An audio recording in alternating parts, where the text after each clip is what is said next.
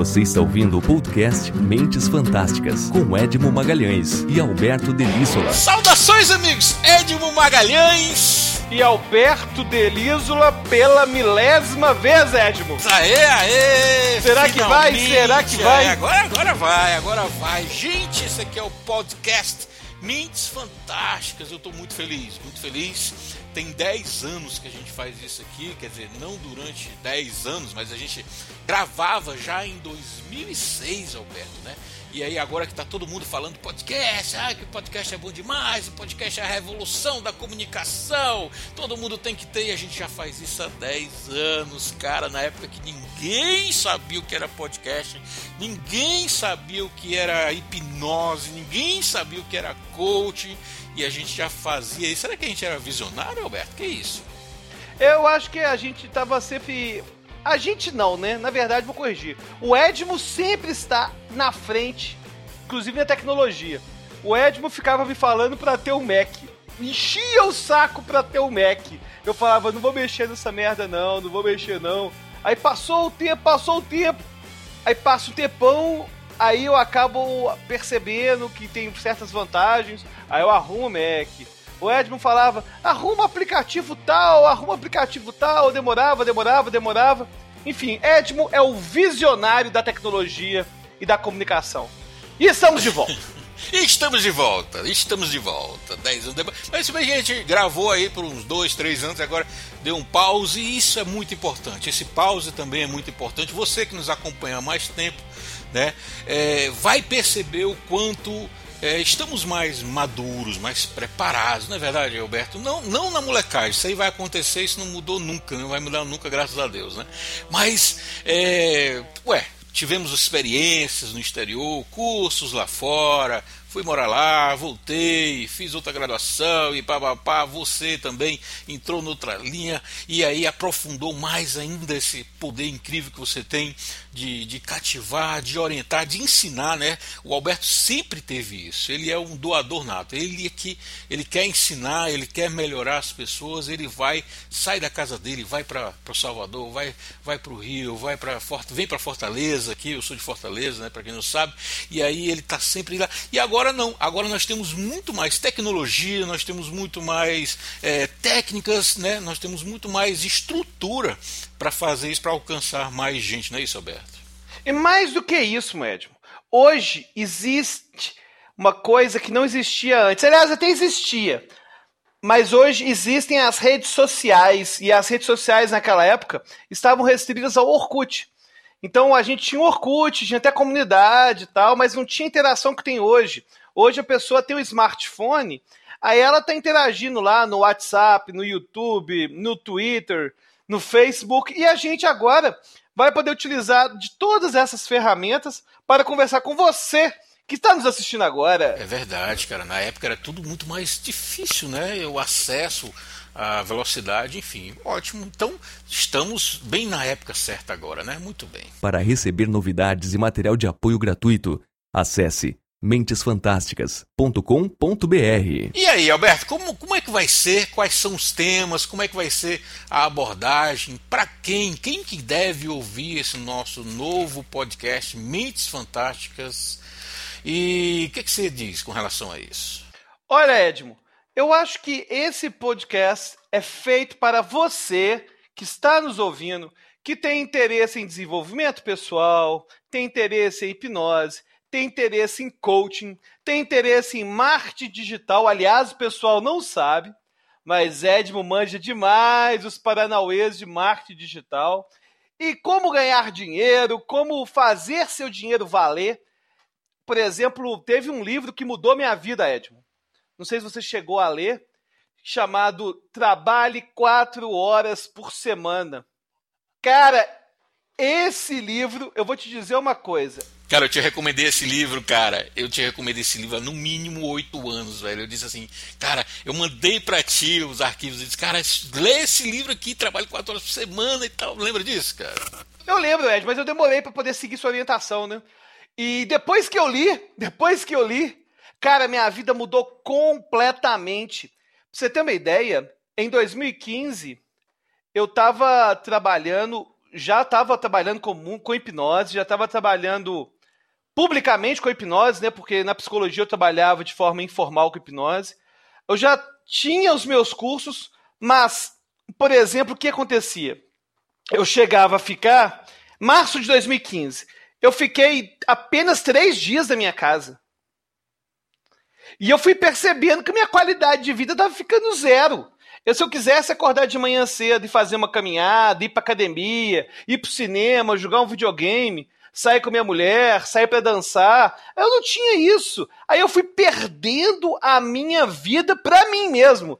E uma coisa que é interessante é que os nossos pais infelizmente erraram muito na nossa educação em relação a dinheiro, em relação a tempo, em relação a investimento.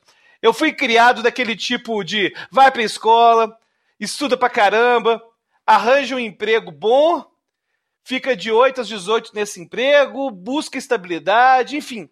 E acabou que eu descobri na minha trajetória um caminho completamente diferente disso. Interessante. E você, Ed? É importante, é interessante isso aí. Então, deixa eu, deixa eu compilar aqui para o pessoal que está ouvindo.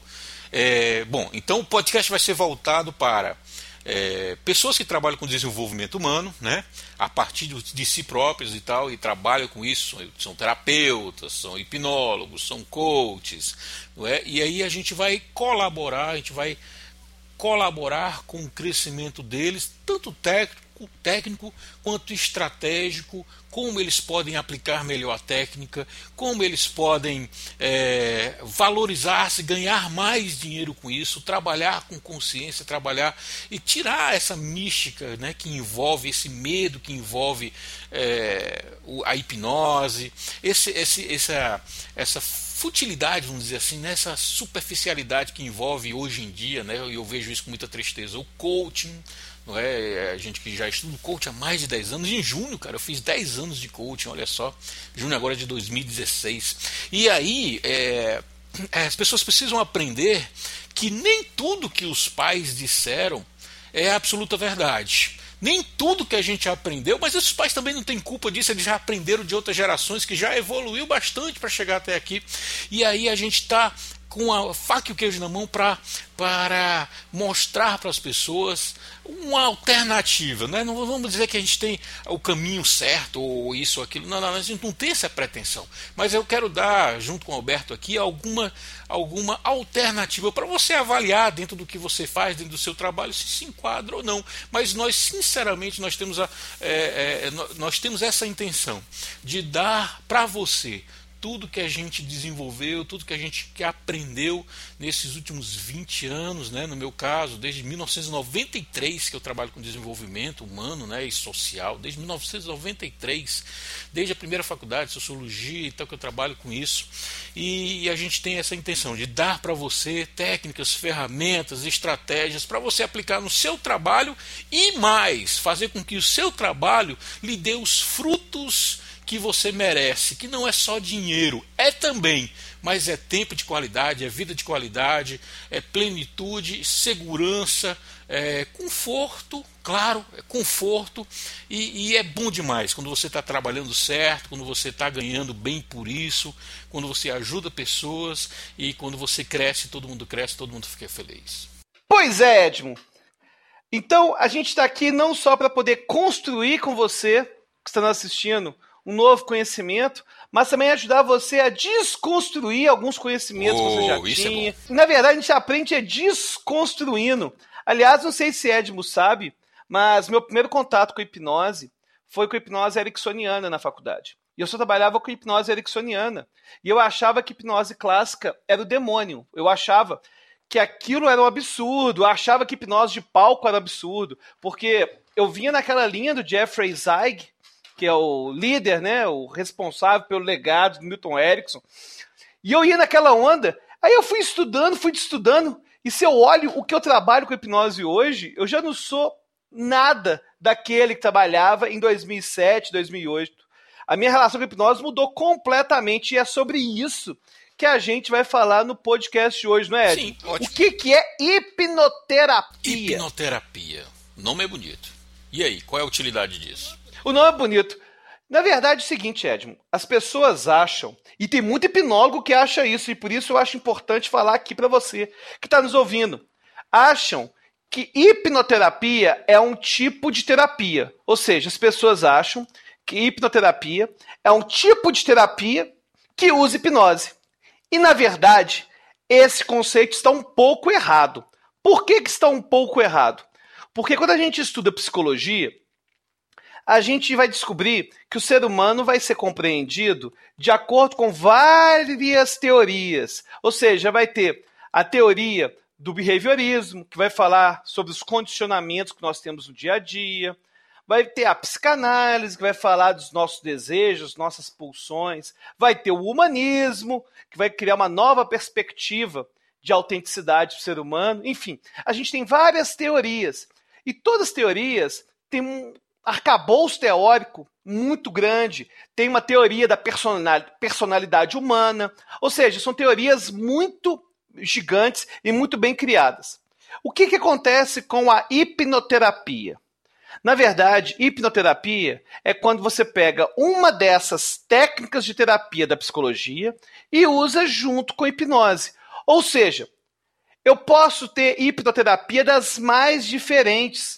Quando a gente, por exemplo, está fazendo hipnose ericksoniana, na verdade, a gente está se baseando na terapia humanista. E as pessoas que vêm de fora nem sabem disso. Então, quando você faz hipnose clássica, hipnose clássica, tem gente que acha que hipnose clássica é sinônimo de hipnose de palco. Não é. Vou falar essa diferença hoje. Mas hipnose clássica é um tipo de hipnose que é direta. Ou seja, não é metafórica. A hipnose ericksoniana é mais metafórica. E quando a gente fala de hipnose clássica, eu estou falando, por exemplo, de terapias que envolvem behaviorismo, que envolvem terapia cognitiva. Então, basicamente, Ed, para a gente começar, vamos definir o que, que é hipnose. hipnose. Vamos lá. Hipnose, a gente tem várias e várias definições. A gente tem várias definições, por quê?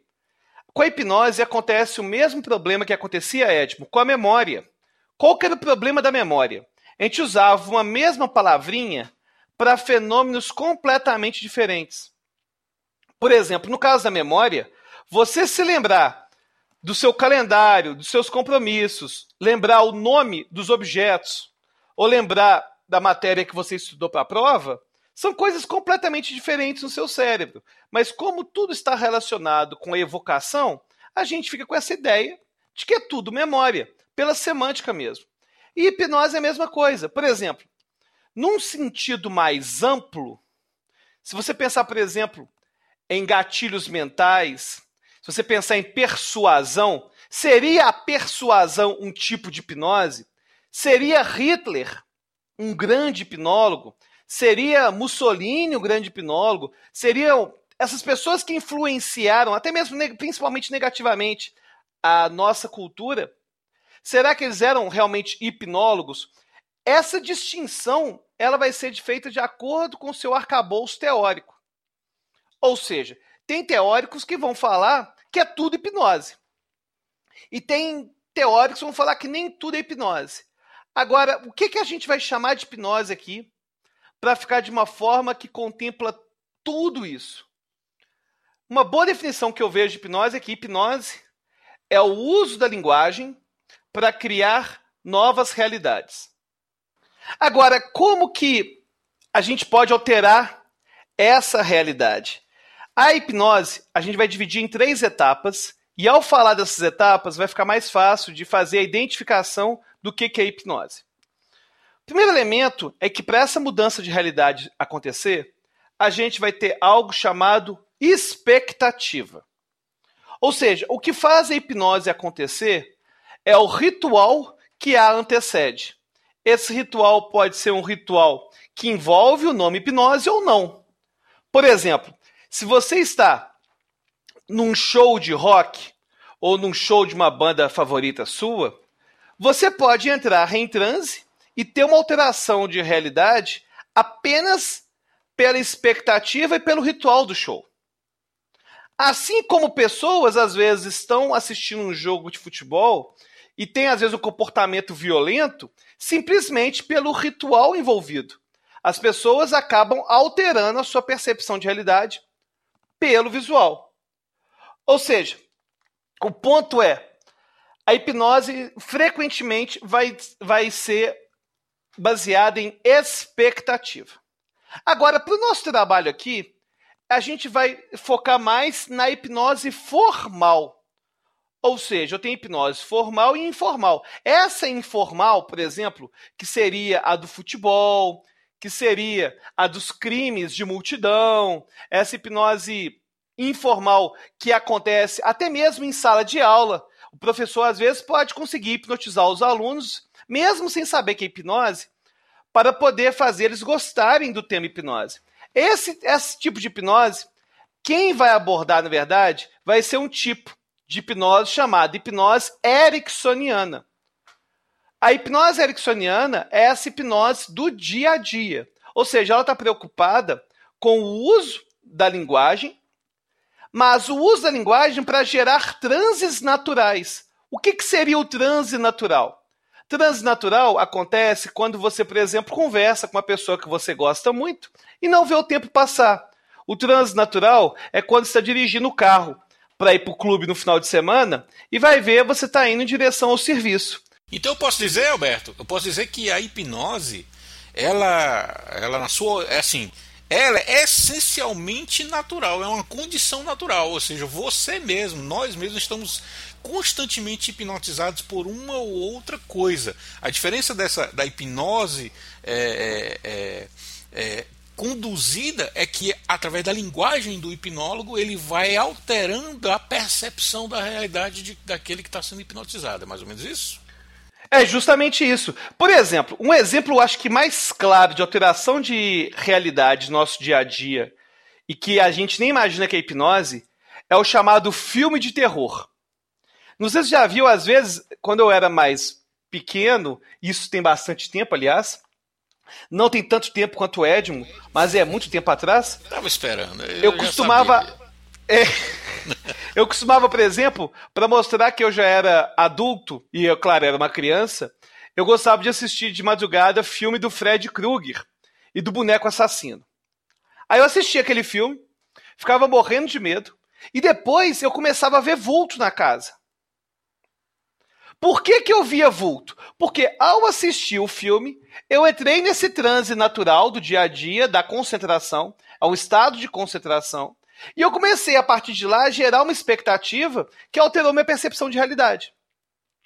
Inclusive, Edmo, é comum a pessoa que está vendo um filme de terror, ela percebe que está em transe, percebe que está dentro do filme. Quando ela fica com muito medo, ela começa a olhar para a pipoca, ela começa a olhar para os lados. Ela faz isso de uma forma de inconscientemente querer quebrar a hipnose. Então, na verdade, hipnose já acontece o tempo todo. Isso. Agora, o que, que vai acontecer na hipnoterapia? Na hipnoterapia, eu vou ter um terapeuta que vai utilizar na sua prática clínica, seja ela qual for, a ferramenta da hipnose com a intenção de alterar a percepção de realidade do sujeito. Isso! Olha só que interessante, vamos lá. A intenção de alterar a percepção da realidade. Você que é coach, preste bem atenção. Quando o coach chega para você e diz o, qual a leitura dela em relação a ela mesma, em relação a outra pessoa, em relação ao mundo, é a realidade dela, é a visão dela. Ela está olhando o mundo através da, do filtro, é como se fosse um óculos escuro assim, que tem um filtro colorido, entende? Então ela vai ver. Isso não quer dizer que é a realidade, é a realidade dela. Então, é, é é, como você poderia aplicar e como normalmente se aplica a hipnose, mesmo a hipnose ericksoniana, então, como é que se pode para qual a intenção? É mudar a percepção. E eu me lembro muito bem, Alberto, quando, quando Shakespeare já dizia o seguinte: ele dizia assim, ó, nada existe de bom ou de mal, senão os pensamentos que fazem as coisas assim parecerem. Olha, olha, nada existe de bom ou de mal, ou seja, não existe essa realidade absoluta, é, bom, mal, o, o, o, interessante. O que existe é a percepção, aquela percepção que, que quem está vendo tem. Então, tudo depende. Olha o que Shakespeare já dizia assim: ó, não existe nada de bom ou de mal, senão os pensamentos que fazem, ou seja, as crenças, né, aquela, aquela crença de realidade que ela tem com relação a si mesma, com relação às outras pessoas, com relação ao mundo. Qual qual é o pensamento, como é, como é que ela enxerga o mundo através desse pensamento. E aí o hipnoterapeuta, através de técnicas que o Alberto vai ensinar aqui para a gente, é, como é que ele vai conduzir, como é que ele vai ajudar essa pessoa a ter uma mudança, uma, uma mudança da percepção da realidade.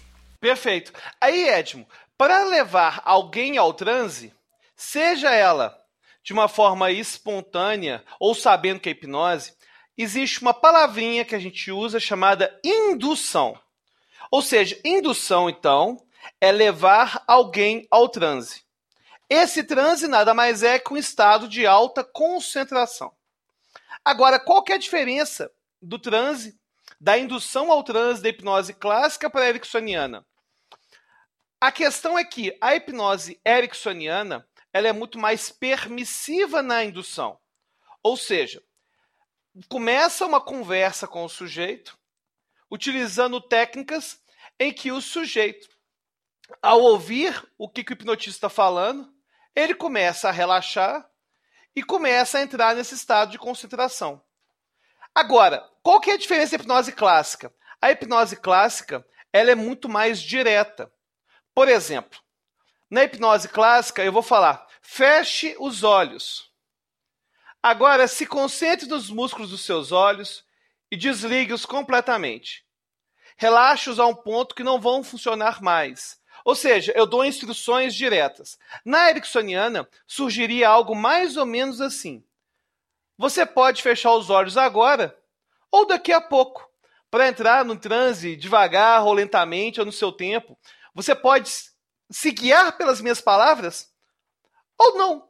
Ou simplesmente se permitir relaxar mais e mais. Ou seja, na hipnose ericksoniana, usamos uma técnica chamada salpicamento. O que é salpicamento?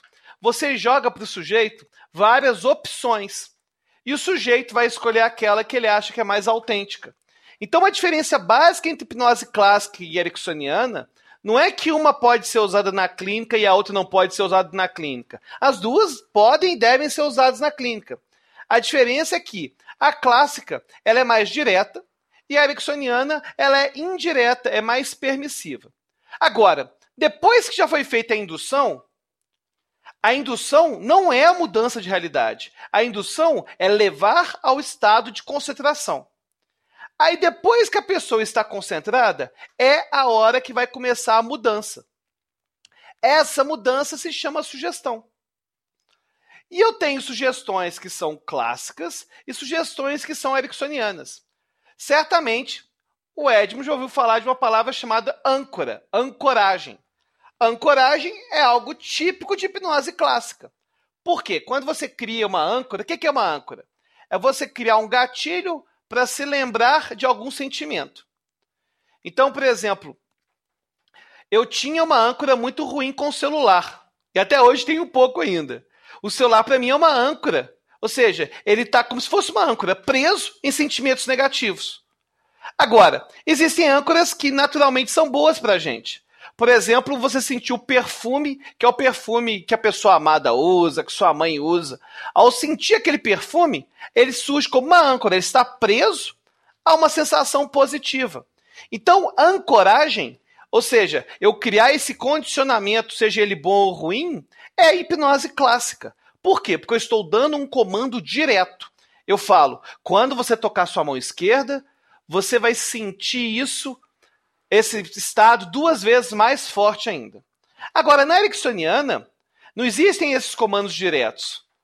A sugestão é dada de uma forma disfarçada, por meio de uma metáfora, por meio de uma história. Aliás, aliás, grandes partes dos ensinamentos religiosos, por exemplo, na Bíblia, são dados por meio de metáfora. Porque a metáfora, ela permite que o sujeito simplesmente tenha um insight e entre dentro da história. Para deixar claro para quem nunca ouviu essas expressões, lembrando que tem muita gente que vai entrar que fez treinamento de coaching, é coach e tal, e nunca pesquisou, nunca estudou a hipnose, o que é uma pena, e agora você está fazendo muito bem, é, entender a importância dessa ferramenta fundamental que é a ancoragem. Entenda a ancoragem, agora vou tentar explicar é, como é que eu entendo a ancoragem. Aliás, é, é, é a base da própria PNL, né, onde ele ancora os sentimentos é, as sensações em alguma coisa, ou algum, alguma, algum toque, alguma coisa que a gente chama de ancoragem. Veja bem, é, eu, eu, eu tenho facilidade de entender isso quando eu trago para a informática. Né? Para quem não sabe, eu sou analista de sistema também. E na, na informática a gente tem a programação orientada a objeto. Eu não sei se é do teu tempo, não. Eu acho que ele é analista também, o Alberto, mas ele é programador Pascal, é do tempo de estruturado. É muito antigo, realmente. Não, já bem, tinha, bem já tinha. Mesmo. Já tinha, tá? Ah, já tinha orientação já objeto? Tinha, então pronto. Então, quando a gente entende a orientação objeto, quando a gente entende a, a, inteligência artificial, a gente traz isso, que se baseia na inteligência humana, e a gente traz esses conceitos de volta para entender a mente humana, fica tudo muito mais claro. Fica tudo muito mais claro. E como é que funciona isso? Eu vou dizer para você, para você entender rapidinho nossas lembranças, nossas emoções, nossos sentimentos, nossas crenças com relação ao mundo, com relação a nós mesmos, elas são formadas em, em complexos neurais, entende? São neurônios que se combinam e essa combinação associada à estrutura, associada a neurotransmissores, associada essa estrutura que a gente chama de complexo memético, ela traz uma sensação ela traz uma emoção, entende?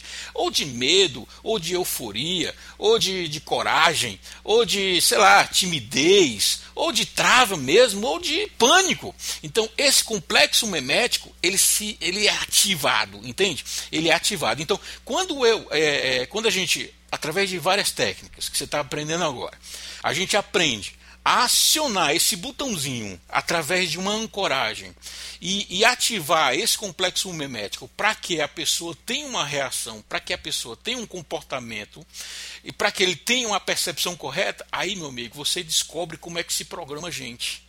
Né? O meu pai sempre pergunta para mim, mas Ed, não é muito mais fácil programar computador? Computador você vai lá, coloca uns comandos e ele executa. Não, é muito mais fácil programar pessoas pessoas. Por quê? Porque somos pessoas, somos gente. E aí, em se entendendo como funciona a mente humana, a gente consegue programar as pessoas. Programar computador é muito mais complicado. Se você errar uma vírgula, já não funciona, já não compila. Você tem que aprender novas linguagens, você tem que aprender novas estruturas, novas. Mas gente não. Gente é, basta é, saber como funciona. Se você prestar atenção no Alberto, nas técnicas que ele vai dizer, no que ele está agora dando beabá, só para que você entenda o que é hipnose.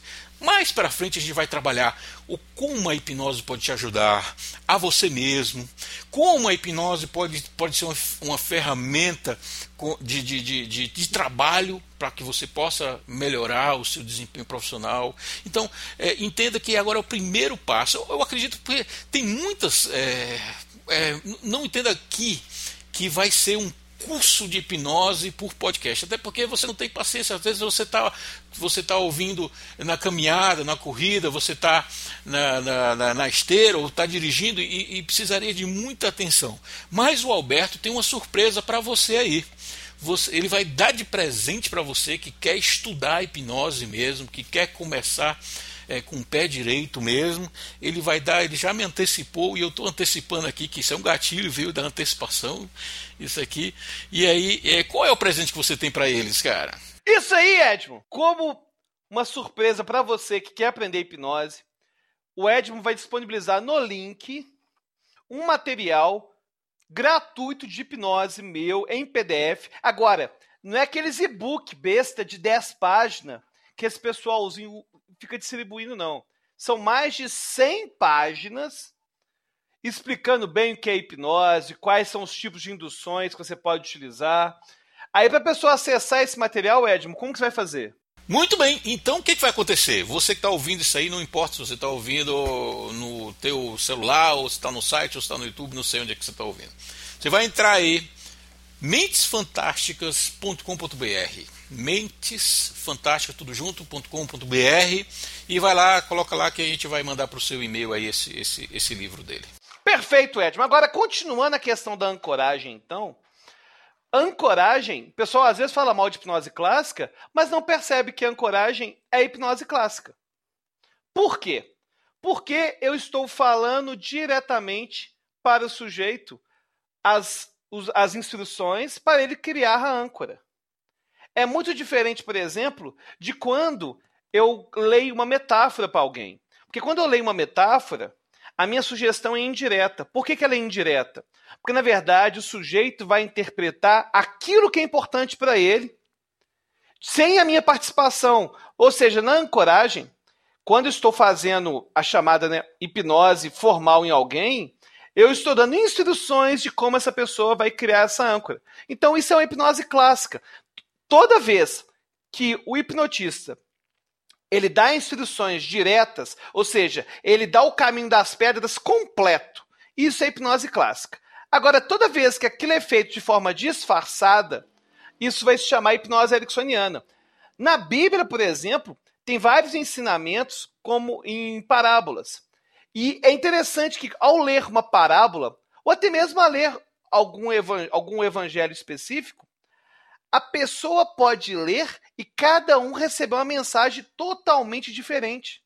Por que, que acontece isso? Acontece isso porque, na verdade, quando você está lendo algo, ou seja, não é uma seguir uma instrução, eu estou lendo uma história, estou lendo uma parábola. Ao ler a parábola, eu vou me atentar aos detalhes que são a mensagem para mim. Então, por exemplo, você pode ler uma parábola, por exemplo, famosa, como do filho pródigo, e tirar várias conclusões, vários ensinamentos completamente diferentes, de acordo com a etapa da sua vida, de acordo com o momento que você está vivendo, de acordo com o personagem que você é. Será que quando você lê, por exemplo, a parábola do filho pródigo, será que é você que está saindo de casa? Será que você é o filho que sempre ficou em casa? Será que você é o pai? Será que você não é nenhum deles e simplesmente está vendo a história e se baseando em outras conclusões? É isso que torna a hipnose ericksoniana tão fantástica, porque ela não é um manual de instruções. A clássica não chega a ser um manual de instrução, mas ela não permite essa variabilidade de entendimento. Então, muitas pessoas vão falar que a hipnose clássica é autoritária. Porque eu dou comandos diretos. Agora, Edmo, na verdade, o importante é a gente não ter preconceito e saber que cada uma vai ter a sua especificidade. E ao decorrente dos, no decorrer dos episódios, eu vou dar mais dicas, explicar melhor quais os tipos de ferramentas e muito mais. Ótimo, fantástico, cara. Então, peraí, eu tenho uma pergunta para te fazer. É, quando você fala de, das parábolas, quando você fala de metáforas, eu me lembro muito bem né, da época que a gente gravava e, e, estudava sobre os processos mnemônicos, os processos de aprendizado, que essa é a nossa escola né, há, há, há décadas. É, e aí eu me lembro muito bem que quando a gente está aprendendo algo novo, é o mecanismo da aprendizado pega essa informação nova e conecta com algo que você já conheça. Essa é a base do aprendizado. Se você quer aprender alguma coisa, esse é o segredo. Você tem que conectar com algo que você conheça.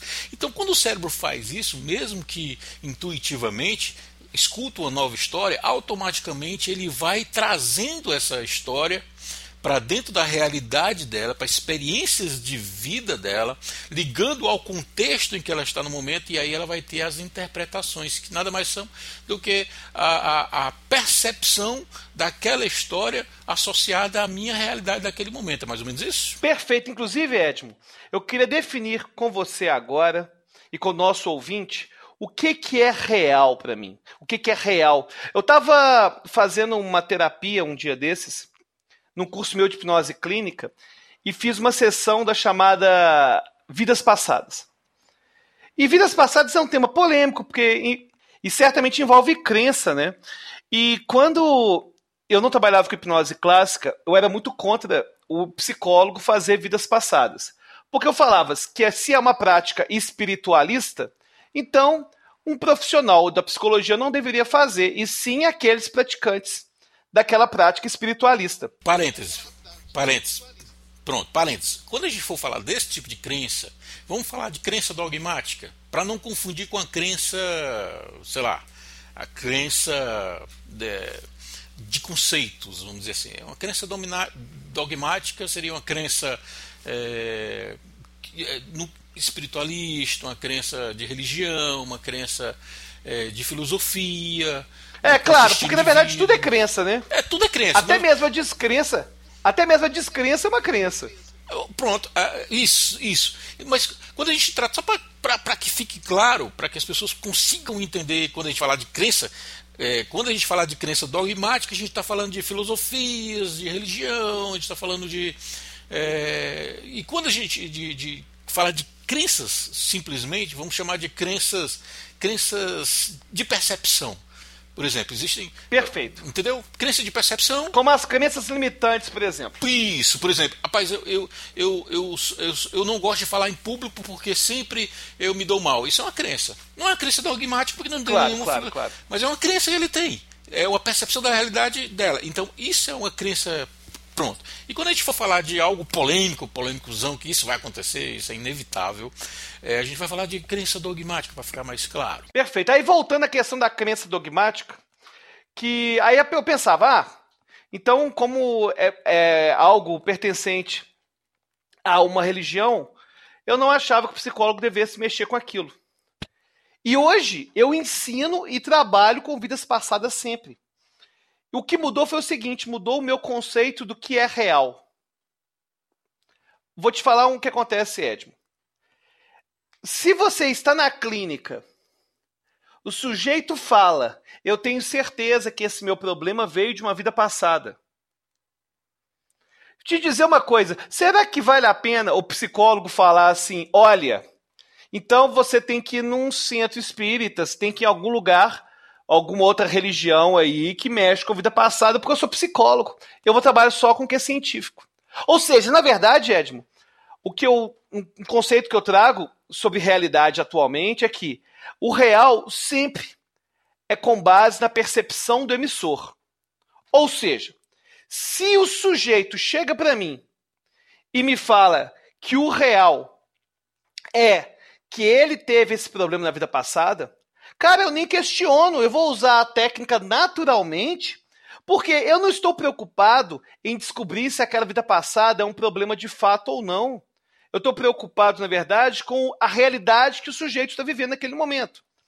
Então, Perfeito. uma coisa que eu quero definir agora é que o que, que é real? O real é o subjetivo. O real é o que o sujeito me fala. Quando eu vejo uma hipnose, por exemplo, até mesmo de palco, de brincadeira, e uma, algo que acontece, por exemplo, nos meus cursos, o pessoal tá brincando com a hipnose e faz, por exemplo, alguém ver o ídolo. Aliás, eu estava na Bienal de São Paulo e fez uma fila porque o pessoal queria ver a Kéfera. Só que a Kéfera de verdade, né, a Kéfera pessoa, estava lotado e vários meninos ficaram sem ver a Kéfera. E pediram para entrar em transe e em transe ver a Kéfera. Aí eles viram a Kéfera, né? Tipo, na verdade não era a Kéfera fática, é, eles alucinaram e viram a Kéfera de mentira. Mas adoraram, sentiram, tiraram foto e tal. Agora eu te pergunto: foi real? Claro que foi, pra eles porque foi. eles viram. Pra ele foi. Então, se para eles foi, isso é real. Então, uma definição que a gente, que a hipnose trouxe para minha vida é que o real é a percepção. O real não é aquilo que o manual vai me dizer. E eu me lembro, Edmo, de uma aula que eu estava dando, estava dando aula no FMG de psicologia jurídica. E eu percebi que tinha um aluno lá que entrava muito facilmente em transe. Só de dar aula eu sabia que ele entrava facilmente em transe, porque ele, no meio da aula, fazia sinais clínicos de alguém que entrava em transe. Aí ele estava conversando na aula, estava muito interessado, e eu falava: não conversa não, eu sei que é da aula, mas deixa para depois, deixa para a parte do debate. Aí ele continuou conversando. Até que eu cheguei uma hora para ele, beleza, eu vou resolver isso agora. Aí eu andei em direção a ele, olhei nos olhos dele, e falei, olha meus olhos. Aí eu toquei a garganta dele levemente e disse, e agora sua voz sumiu. E ele ficou sem voz. e, e detalhe que isso na aula de direito levou um rebuliço da sala que eles não sabiam se ficavam encantados ou morrendo de medo, né? E gerou aquele silêncio, depois ris risadas nervosas. E alguém levantou a mão e me perguntou assim: Isso foi real? Claro que foi. Ele não conseguia falar, ué. E, e, e aí, engraçado que a segunda coisa que ele me perguntou foi o seguinte: O que, que acaba de acontecer aqui? Aí eu falei que na vida as perguntas mais importantes não caem na prova da OAB. E que essa pergunta dele está na lista dessas perguntas mais importantes. Agora que as outras ele vai aprender nas outras aulas de psicologia. Olha que interessante, cara. E o interessante. Fantástico. Interessante é justamente isso, médico. É a gente entender na terapia, entender no coaching, que na verdade o real é a perspectiva do sujeito. Aí a gente entende como que alguém que tem aparentemente tudo como Michael Jackson é uma pessoa deprimida e que estava vítima de remédios. Você entende às vezes pessoas que aparentemente têm tudo e não tem nada, e ao mesmo tempo pessoas, cara, que não tem nada material, mas que estão com a vida ganha, que tudo tem tudo. De percepção. Porque na verdade a realidade é aquela é aquela que a gente escolhe. Isso que a hipnose mais ensina pra gente. Tem um filme que eu achei maravilhoso, até descobri que era um plágio, chamado Aventuras de Pi. Já assistiu, Ed? Ah, fantástico, fantástico. Pena que é plágio. Você ficou sabendo que é plágio, né? Não, não. Não, fiquei sabendo não. Então beleza, então finge que você não sabia. Okay. Porque aí você vai continuar gostando do filme. É, a, Mas... realidade, a realidade é que não é plágio e acabou. É a minha realidade. Beleza, perfeito. E, eu, e, eu, eu não vou dar spoiler do filme, mas a lição que o filme dá no final é: os, o personagem fala, um dos personagens fala a seguinte frase: Eu escolhi a realidade que eu queria viver. E é isso que a gente faz todos os nossos dias. A gente escolhe a nossa realidade. Só que muitas vezes a gente escolhe uma realidade que não é a melhor. Então, quando você começar a estudar hipnose, começar a estudar PNL, começar a estudar coaching, que são os temas que a gente vai falar, a gente vai responder para você: que realidade você quer viver hoje? Que escolha você faz? Ser feliz é uma escolha. Claro, ser feliz é uma escolha. Edmo, eu odeio autoajuda. Aliás, frequentemente meus livros são classificados em autoajuda e esoterismo. Sempre, aliás, sempre. Estão sempre como autoajuda e esoterismo. É a, é a realidade, é a verdade para alguém que está lá classificando, pô. Você também não pode questionar. Com certeza. Agora, o interessante é que, apesar de não gostar dessa da autoajuda, na verdade o que eu não gosto da autoajuda é que ela foi transformada numa indústria milionária de pegar pessoas desesperadas, entendeu? Mas essa ideia que eles têm da indústria da autoajuda, de que você é o responsável pelo seu destino, cara, não tem nada mais real do que isso. Olha só, cara, é assim, para você que é, para você que está ouvindo aí e trabalha com pessoas, eu vou te dar uma dica aqui que vai economizar muito, muito tempo seu é, largue mão das suas verdades. Entende? Não, não que você vá abrir mão das suas verdades e, e não ter as suas próprias verdades. Eu quero que você tenha as suas próprias verdades. Eu quero que você acredite no que você acredita e continue acreditando. Mas quando você estiver em ação, estiver tratando com pessoas, mesmo que não seja numa sessão, mas que seja conversando, por aquele momento, respeite a verdade do outro. Respeite a verdade do outro e passe a ver com os olhos dele. Você vai facilitar muito, você vai entender muito mais, você vai, vai entrar em rapó com muito mais facilidade, vai poder ajudá-lo com muito mais faz facilidade. Então, é, para de ter a certeza absoluta sobre todas as coisas, porque você não tem a verdade absoluta, não está na sua mão, não está na sua cabeça para começar. Então, é, é, autoajuda autoajuda, quando ela é mal utilizada, quando ela é utilizada, assim como a persuasão, a persuasão é uma ferramenta extremamente poderosa, sempre foi. É, nações ganharam guerras e ditadores mataram usando persuasão, mas ela por si só ela não é má. Ela não é má. Depende de quem, quem usa e de como usa. Você pode muito bem usar persuasão, que é uma forma de hipnose, de indução, de alteração de realidade, para você ajudar melhor a pessoa. Ou então para você viver melhor. Porque tem muita gente, Alberto, e a gente vai trabalhar sobre isso, com isso também, que é um excelente profissional, que é um puta profissional que sabe muito, que estudou muito, mas não sabe cobrar, não sabe é, é, valorizar o seu trabalho, tem vergonha de cobrar, de colocar preço e, e não consegue viver e vive uma vida limitada por conta dessa crença, dessa crença que ah, não, eu não trabalho por dinheiro e tal, e a gente vai trabalhar sobre isso também. Com certeza, inclusive, Edmo, vou falar até com propriedade, eu me formei em psicologia, e é interessante que muitos psicólogos se sentem como se estivessem trabalhando num trabalho missionário, como se eles não tivessem o direito de ganhar bem por todo o estudo que eles tiveram, por todo o esforço que eles tiveram. Na verdade, a gente não vive naquele mundo ideal em que a gente pode simplesmente trabalhar por puro diletantismo. A gente precisa também realizar os nossos sonhos, sejam eles pessoais, sejam eles materiais.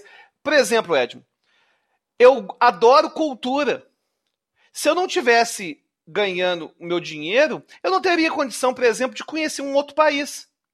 Ou seja, são os, o dinheiro também é importante para permitir que a gente realize também os nossos sonhos.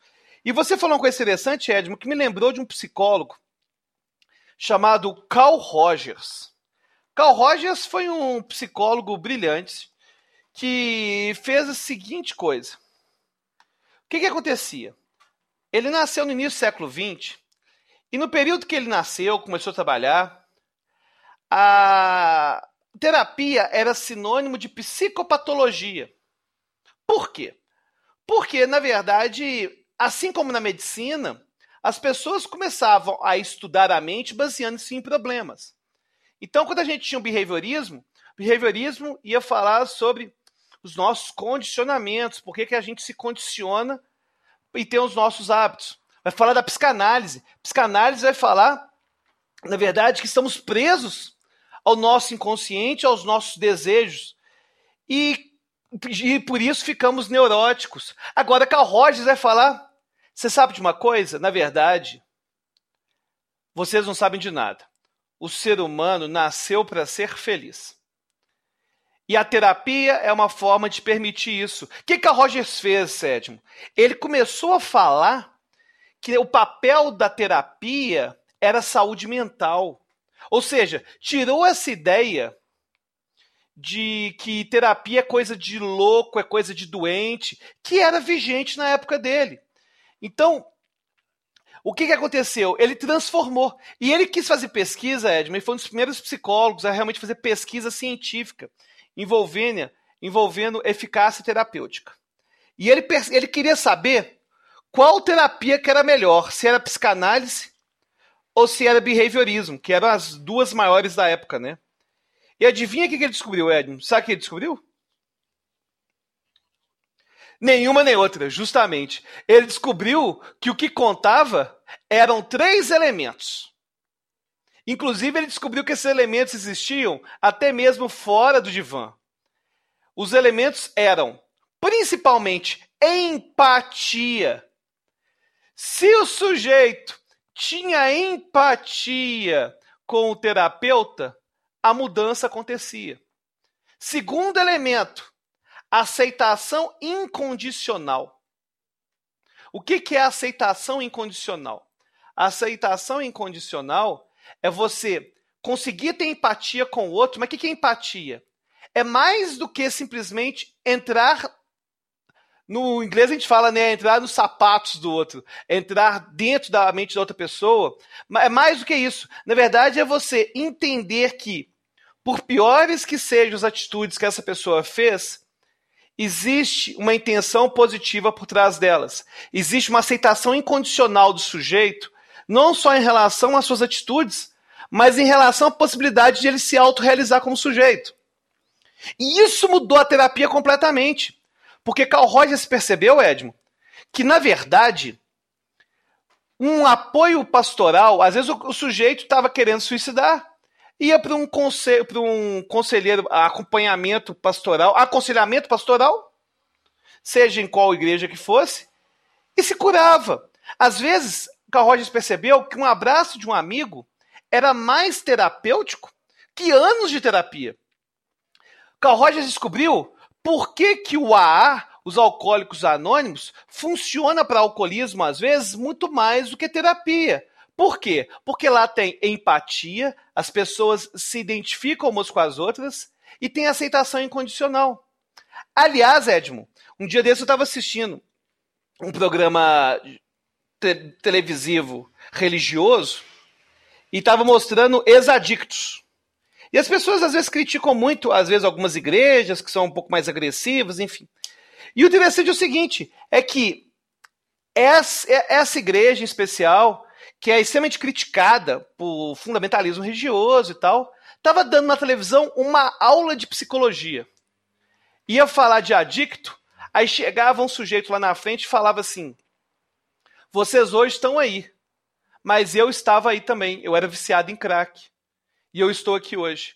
Ou seja, isso gera uma empatia e uma aceitação incondicional. E uma autoridade, dá, né? Eu e uma autoridade. Isso, Sim, isso gera, na verdade, um vínculo com os sujeitos enorme. Então, essa questão de entrar na realidade do outro é essencial. Aí Carl Rogers encerrava falando mais um, um, um uma reflexão que é para você fazer em casa também, que é congruência. O que, que é congruência? Ele falava que a gente tem uma perspectiva de mundo que é interna e tem uma perspectiva de mundo que é externa. Às vezes, Edmo, já percebeu que a gente tem uma atitude com alguém que a gente ama muito, uma atitude que a gente se arrepende depois e pensa: como que eu fiz isso? Já te passou por essa situação? Claro, claro, já vejo isso muitas vezes. A gente vive isso muitas pessoas vezes. que querem. É, muitas é, pessoas que chegam a. Edmo, não sei o que. Eu, eu tive um caso interessantíssimo para ilustrar. O rapaz queria é, recuperar o casamento, né? E ligou para a ex-esposa, né, que estava se separando e tal, aquela crise, e ligou com a Edmo, eu juro a você, a minha intenção era chamar para jantar. Eu só queria conversar. E de repente eu perguntei quem vai ficar com as crianças. De repente, ele, ele teve essa intenção de perguntar se vamos sair para jantar, mas, mas o ato falho foi quem vai ficar com as crianças? Justamente, aí o que aconteceu? Exige a perspectiva interna dele, ou seja, o que é importante para ele. E ele fez algo que vai contra essa essência dele. E quando você começa a ter uma vida, isso que o Rogers falava, incongruente, o que é incongruente? Congruente é você ter uma casca que é de um jeito, mas você no interior ser de outro. Você vai gerando doença. Ou seja, Carl Rogers fala o seguinte, que ao contrário do que as teorias da psicologia na época dele falavam, não é que os condicionamentos externos vão me tornar doente. Na verdade, vai falar que quando eu me afasto de mim mesmo, que eu fico doente. Ou seja, quantas vezes a gente acaba percebendo que a gente está vivendo uma vida que não é nossa a gente está, às vezes, repetindo frases que não são nossas. Frases que são, às vezes, dos nossos pais, que a gente viu na rua, valores que não são nossos. Então, Carl Rogers falava isso, falava que pessoas que vivem uma vida incongruente tendem a ter psicopatologias. E a gente, infelizmente, no mínimo, vive né? um mundo. No mínimo. No mínimo. Bem dito, Edmo. A gente vive uma, um período no mundo que as pessoas, você talvez que está nos ouvindo, você às vezes tem um trabalho que você odeia. Você acorda todo dia para algo que você odeia. Edmo, eu vou ser bem sincero. Eu não gosto dessa ideia de falar que você pode o que você quiser na sua vida. Sabe? Porque existem limitações, às vezes, geográficas, financeiras, até mesmo intelectuais. Por exemplo, não teria como eu ser um cientista da NASA. Beleza, eu não tenho como ser um cientista da NASA hoje. Mas Será que eu preciso realmente fazer algo que não tem nada a ver comigo? Será que não existe alguma coisa? Quando eu era pequeno, Edmond, meu sonho era ser o Batman. Beleza. É impossível ser o Batman. Eu entendo que é impossível ser o Batman. Agora, será que eu preciso realmente ter uma vida que não tem nada a ver com aquela criança que queria ser o Batman? Será que eu tenho que realmente viver uma vida totalmente incongruente. Eu vejo pessoas dizendo uma frase, Edmo, que eu acho assustador, que é a seguinte: Não, mas eu odeio meu emprego, mas o bom do meu emprego é que eu ganho bem. E quando eu aposentar, eu posso começar a viver. Imagina isso, ah, Edmo. Isso é ridículo. Ter que aposentar para começar a viver. Impressionante. Será que existe essa dialética aí no Clark Kent, no Superman? Será? a, será que existe essa mensagem de ah, para a sociedade eu tenho que ser um, um, um, um, repórter certinho, de óculos, gravatinha, camisinha, mas na verdade eu, né? E tem, tem viver duas vidas, né? Quanta gente, quantas pessoas, especialmente a gente que trabalha com muita gente, né? Vivem é, uma vida de fachada, né? De fachada. Pois é, e o pior é o seguinte, as pessoas acham que elas estão enganando as outras, e às vezes, às vezes nem percebem que estão enganando as outras, mas elas estão enganando a pessoa mais importante da vida delas, que elas são elas mesmas. Depois, quem vai ter que enfrentar todas essas decisões que ela fez é ela mesma. E isso é uma coisa terrível. Olha só que detalhe interessante. E, e, e quando ela faz isso, aquele garotinho que queria ser o Batman, ele entra em ação e começa a sabotar a vida dela. Ele, ah, você também não vai ser, então eu também não vou deixar, eu não vou permitir, é o que eu chamava na, na época, não sei se você lembra disso, o GLS, né? Garoto levado sabotador.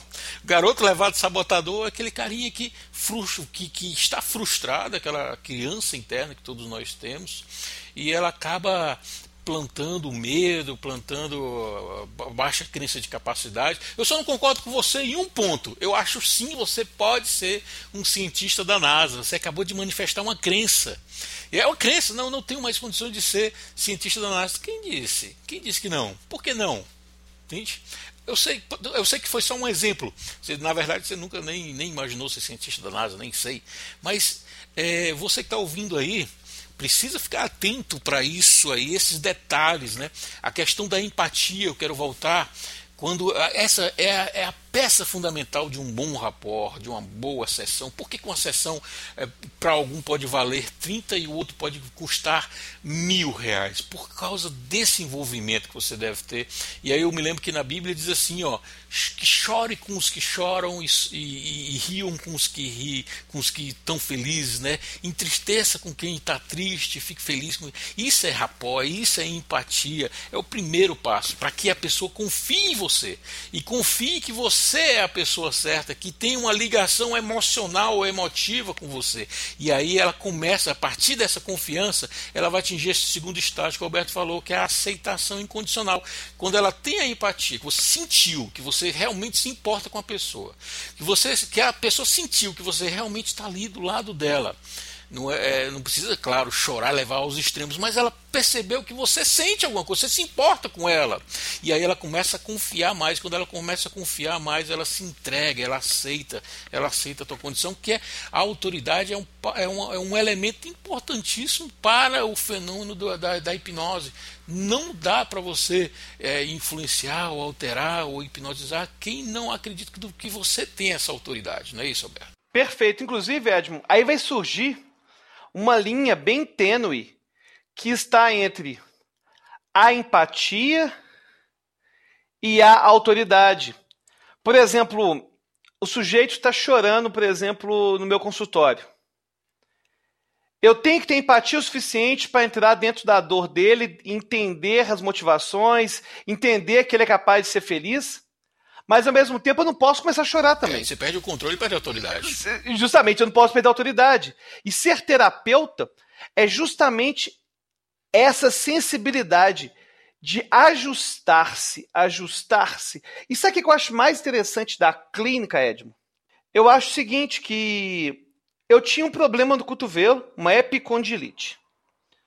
Agora, que é um tipo de tendinite. Aí o que, que eu fiz? Eu tive que ir no médico, fiz uma série de exames, fui para o fisioterapeuta, fiz fisioterapia e estou encerrando minha fisioterapia. Aliás, Edmo viu meu brinquedinho de fisioterapia, até zoou. E o ponto é, eu não sabia o que eu tinha, eu precisava de um diagnóstico. De um diagnóstico. Agora, na clínica, Edmo, as pessoas me procuram já sabendo o que elas querem. Ou seja, ah, Alberto, eu estou muito triste, estou com baixa confiança, baixa autoestima. Eu simplesmente queria me relacionar melhor com meu pai, com minha mãe, queria me relacionar melhor com minha namorada, meu namorado. Eu queria parar de fumar. Olha só, Ed, muito interessante. Eu queria parar de fumar. E a pessoa, racionalmente, você pode pensar: ué, é só parar de fumar então? E na verdade você descobre que o nosso trabalho como terapeuta é justamente ajudar as pessoas a realizar algo que elas já queriam realizar, só que se sentiam sem suporte para isso. E, e, o mais interessante disso, eu gosto de pegar o exemplo do, do fumo, que é o seguinte: tem mulheres que ficam anos fumando maços e maços e ela não consegue parar de jeito nenhum. Mas aí ela fica grávida. No momento que ela fica grávida descobre que está grávida, ela para em 24 horas. E muitas vezes não fuma nunca mais. Aí isso para mim mostra duas coisas importantes. Primeiro é, às vezes, a gente mudar um hábito é uma questão de fazer, colocar na balança o que você realmente quer e o esforço de sair da zona de conforto. E sem colocar essa balança. Aí é claro que para a mulher que está grávida, ter um filho saudável frequentemente é aquilo que é mais importante, então o cigarro não importa. Então, Edmo, o ponto é: será que ela precisava realmente parar de fumar porque engravidou? Será que ela já não tinha os recursos para poder parar de fumar? Certamente tinha, mas ela não percebia. E cabe ao terapeuta ajudar o sujeito a descobrir seus recursos. E é por isso que terapia é algo tão sensacional. Uau! É, isso é tão profundo, é tão importante que nós vamos ter que gravar de novo sobre isso. Porque, assim, muitos chegam para mim e dizem, Ed, eu sei que eu preciso fazer, mas eu não faço. Eu sei o que precisa ser feito, o que eu tenho que parar de fazer, mas eu não faço, eu continuo fazendo. E eu, como é que eu acredito realmente que se o meu vício, se a minha limitação for emocional, a solução também tem que vir pelas vias emocionais. Entende? O que, é que eu quero dizer? Digamos que alguém tenha medo de falar em público. Ok essa pessoa normalmente começa a estudar muito sobre oratória, sobre é, como falar em público. Então é um, é um caminho, é uma via racional. Mas se o problema dela for emocional, ela não vai sair dali, ela não vai encontrar solução, entende? Então, no caso dessa, da, dessa senhora aqui, estava fumando, e se o motivo do vício dela foi, e é muito provável que tenha sido a emocional, na hora que veio um impacto emocional forte que ela colocou na balança, quem decidiu isso foi o sistema límbico dela, foi a emoção dela que valorizou muito mais o ganho da saúde do filho. E aí, nessa hora eu me lembro que nas palestras eu digo assim, alguém chega para e diz, eu não tenho coragem de abrir meu negócio. Eu estou estudando hipnose há tanto tempo, eu não tenho coragem de abrir minha, o meu espaço, a, a, a, minha, minha sala de atendimento, enfim. E aí, eu digo, é mesmo, o que, que te falta? Falta coragem coragem. Eu digo, não, não falta coragem. Falta coragem. Se eu tivesse mais coragem, não, não falta coragem. Quer ver, por exemplo, imagine agora aqui nessa sala, chega um, um leão, um leão grande, faminto. O que, que você faz? A maioria das pessoas sempre vai dizer assim: não, eu vou fugir, eu vou correr, eu vou, vou pular pelas janelas. Ah, é, beleza, você tem filho? Tem um filho. Agora coloca esse filho no teu colo. Agora você está com seu filho. Aí ela diz: opa, agora mudou. O que, que você faria? Rapaz, eu, eu avançaria no leão, eu ia brigar com o leão. Opa, e a coragem? Conclusão: tem muita coisa na vida que a gente não precisa de coragem, só precisa de um motivo. Se o motivo for suficientemente forte e de preferência emocional, ali você tem a energia, sai o que eu chamo de força, de poder de mãe, sabe aquela, aquela energia extra. E esse aqui é o grande, o grande poder da hipnose. Quando você aprende pela hipnose ou pela indução, é, atingir esse nível de extra força, de poder de mãe, meu amigo, você pode tudo, você faz tudo, você arrebenta, você vai lá e faz o que tem que ser feito. Você nem pensa muito, você vai lá e arrebenta mesmo, você quebra tudo, não é assim, Alberto? É justamente isso, Edmo.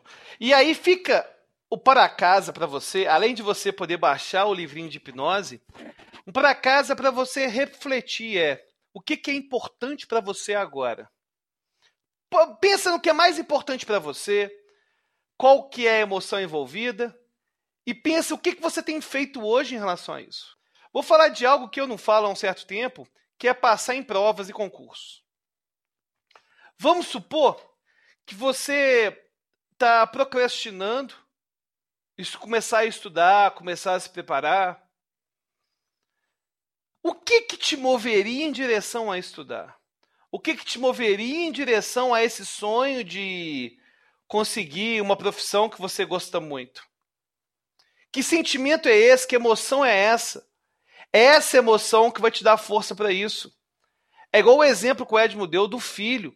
Será que eu vejo, aliás, eu vejo pessoas que eram um casal e tinha uma dificuldade financeira que jamais conseguiria, por exemplo, pagar a escola de um filho. Só que pela, pela vontade que eles têm de poder pagar a escola do filho, pagar um ensino talvez particular, talvez a região deles não tenha uma escola pública boa, aí eles fazem o acontecer. E muitas vezes conseguem até mesmo ter uma condição de vida bem superior do que eles tinham antes sem filho. Porque é aquela força que o Edmund chamou né, de força de mãe, que é transformadora e consegue fazer você realizar seu sonho. Agora, o ponto é: você está realmente vivendo uma vida que é sua? Porque às vezes, Ed, uma pessoa está vivendo há tanto tempo uma vida que não é dela, que ela nem percebe que existe uma pessoa dentro dela querendo viver, querendo que tem sonhos, que tem planos. Ed, uma vez eu cheguei, estava na clínica e eu fiz a seguinte pergunta para a pessoa: Suponha que você todas as suas questões de saúde estivessem ótimas. Suponha que todas as questões financeiras suas estivessem ótimas. Suponha que a sua relação com as pessoas que estão ao seu redor que são importantes, que são, que são importantes, também estivessem ótimas. O que, que você ia querer fazer hoje? O que, que seria aquele sonho que está adormecido por preocupações com dinheiro, preocupações familiares? E sabe o que ela respondeu, Edmo? Ela respondeu: Eu não sei. Eu não tenho mais sonhos. E a cada sonho seu que vai morrendo, aquela criança que queria ser o Batman, ela vai ficando cada vez menor até que você se convence que ela nunca existiu. Isso é uma forma de hipnose negativa, né? Ela se hipnotizou e negativamente acabou anulando as suas próprias vontades a morrer em vida, né? É, inclusive, Edmo, as pessoas acham às vezes que para a hipnose funcionar terapeuticamente, que a gente precisaria de transes muito profundos. E, na verdade, não. Às vezes, aquela sugestão que foi dada pelo pai quando a gente é pequeno, às vezes o pai fala com a criança assim: Ah, mas você é burro. Ah, mas você nunca vai aprender matemática. Cara, essa sugestão às vezes foi dada uma vez, num transe desse do dia a dia, e ela tem uma força, às vezes, de manter essa pessoa acreditando nisso pro resto da vida. Então, a gente tem que tomar cuidado com as sugestões hipnóticas que a gente está recebendo no dia a dia. E vai ficar mais uma dica para quem está nos ouvindo.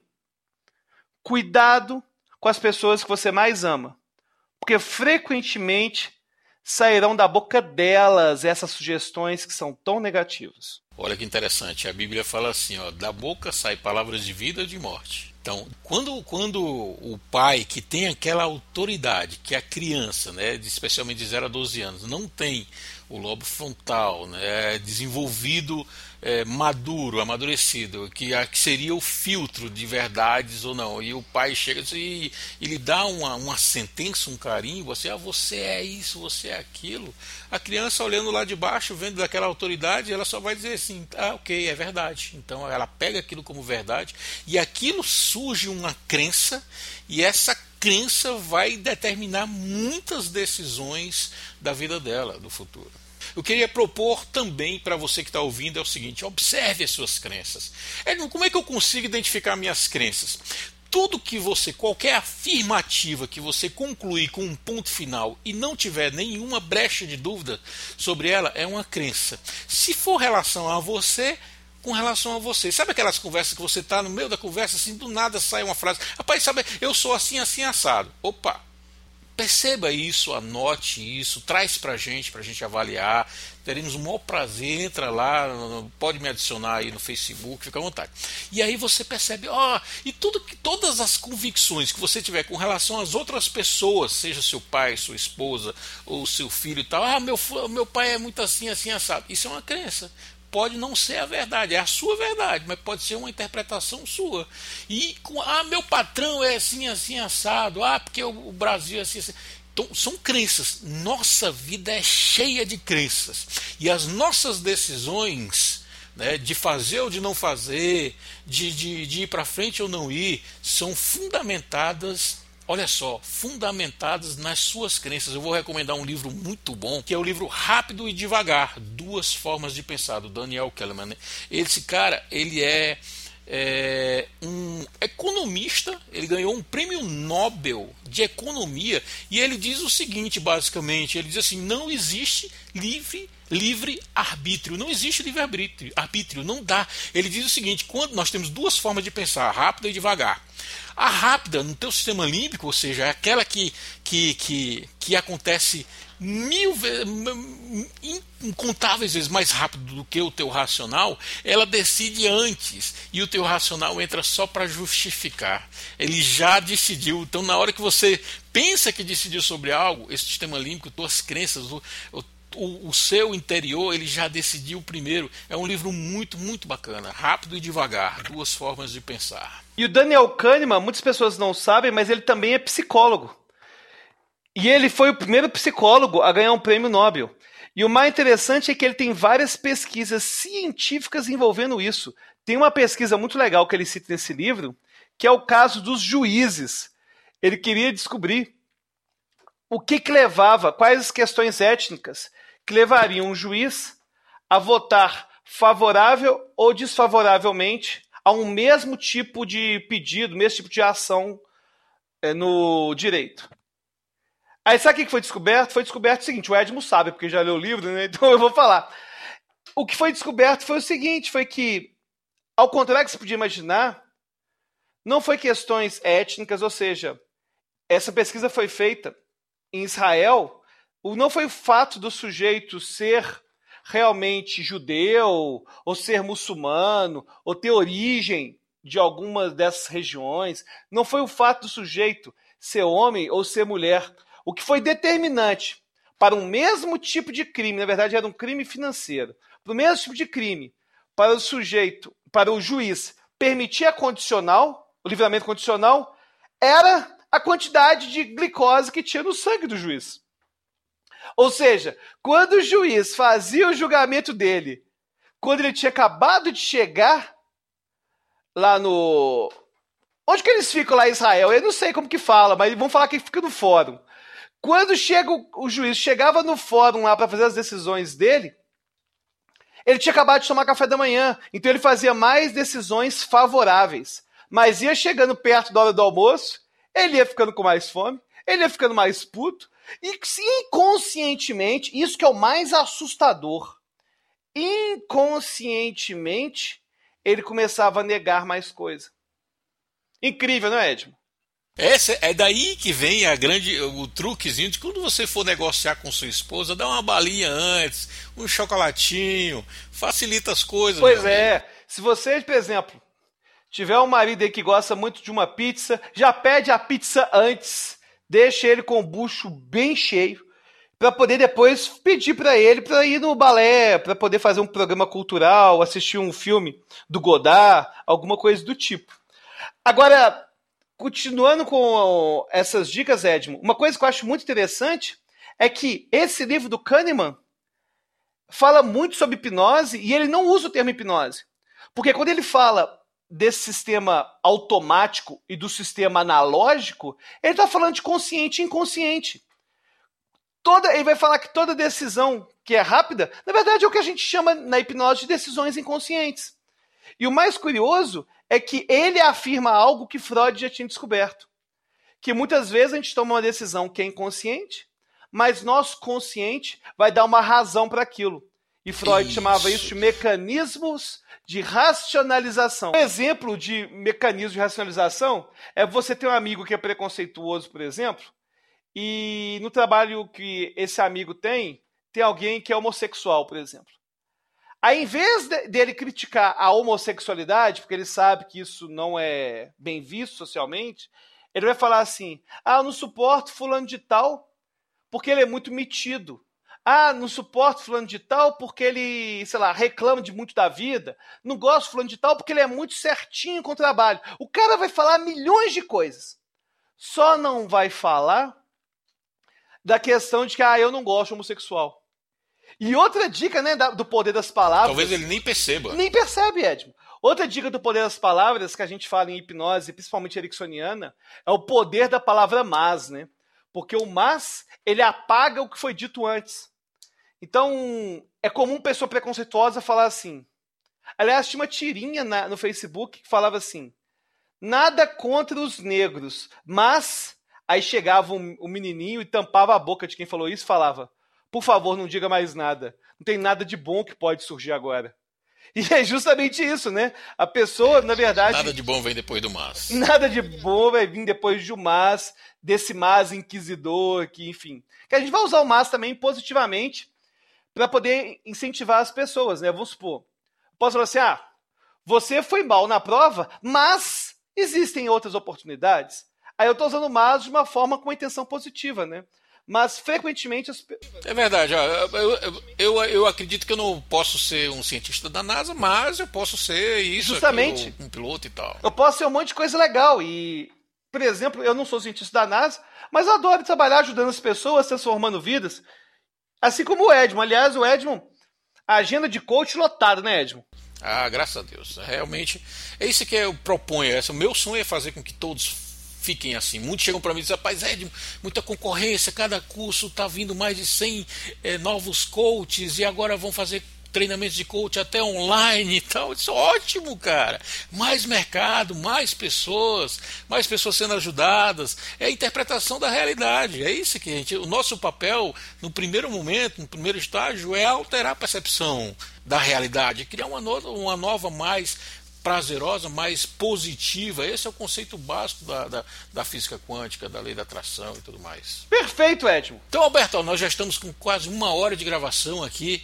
É, esse primeiro episódio realmente é, nem era para a gente entrar muito nos temas, é por isso que às vezes eu até cortava e tal, mas era para trazer a proposta do podcast. O podcast já tem essa proposta, essa pegada de instruir, de motivar, de tirar dúvidas dentro do que a gente pode opinar, ou de dar mesmo palpite mesmo, e, e, interagir mais com vocês, mais próximo. Né? Aí você tem o mecanismo do, do podcast, você, eu vou até deixar aqui um link embaixo para explicar como é que você pode ouvir isso automaticamente no teu celular, como é que você pode programar teu celular, Android ou iOS, para que ele é, baixa automaticamente os episódios para você ouvir offline, nem precisa estar na internet, você vai caminhar, você vai correr, você vai andar de bicicleta, você vai para academia, ou você que está aí no computador, vai ali fazendo outra coisa e de repente você está ouvindo aí o podcast. É, um, é uma ferramenta muito útil para que você se instrua mais, mas só funciona, gente, só funciona se você também participar. Né? As nossas experiências do podcast é, dizem que se não tiver a participação sua aí que está ouvindo, ele acaba perdendo força, ele acaba morrendo. Então participe sempre, mande sua dúvida, mande seu comentário, entre em contato com a gente, vai lá no site, você vai ver todos os, os, os links para páginas no Facebook, é, quem sabe até um grupo no WhatsApp, enfim, a gente tem limitações de número de pessoas, mas no grupo, mas a nossa intenção é estar próximo, perto de vocês e queremos também que você dê essa é, contrapartida de estar próximo da gente também, não é isso, Alberto? É isso aí, Edmo. Inclusive a gente acabou falando de vários, demos várias pinceladas de coisas e temas que depois acabarão sendo abordadas como programas isolados, né?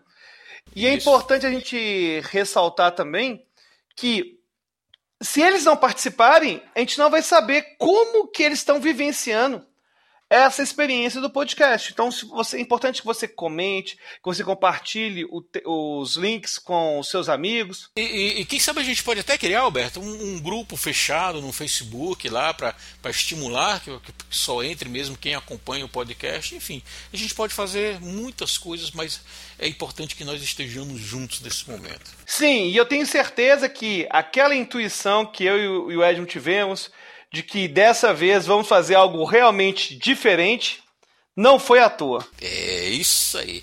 Então, gente, é, eu quero dizer, Alberto, que eu estou muito feliz né, de estarmos novamente gravando. Nós tivemos uma fase maravilhosa. Sempre que, que gravamos, é, é, sempre acontece coisa muito boa, sempre, sempre é muito positivo para muita gente. Estou muito feliz de estar com você aqui. Não é baitolagem, não, é verdade. Eu agradeço demais, Edmo. Aliás, eu tava com saudade demais da gente zoar, um ficar zoando o outro, ficar falando dos temas que a gente é apaixonado, poder interagir com o nosso público.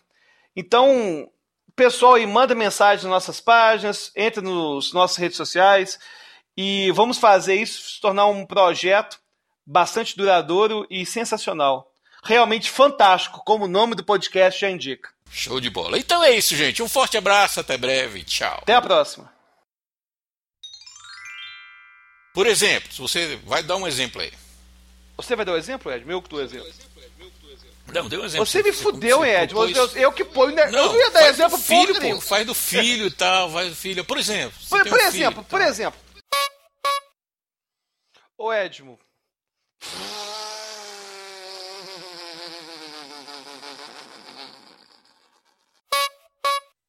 Eu tenho que falar mais alguma coisa, será?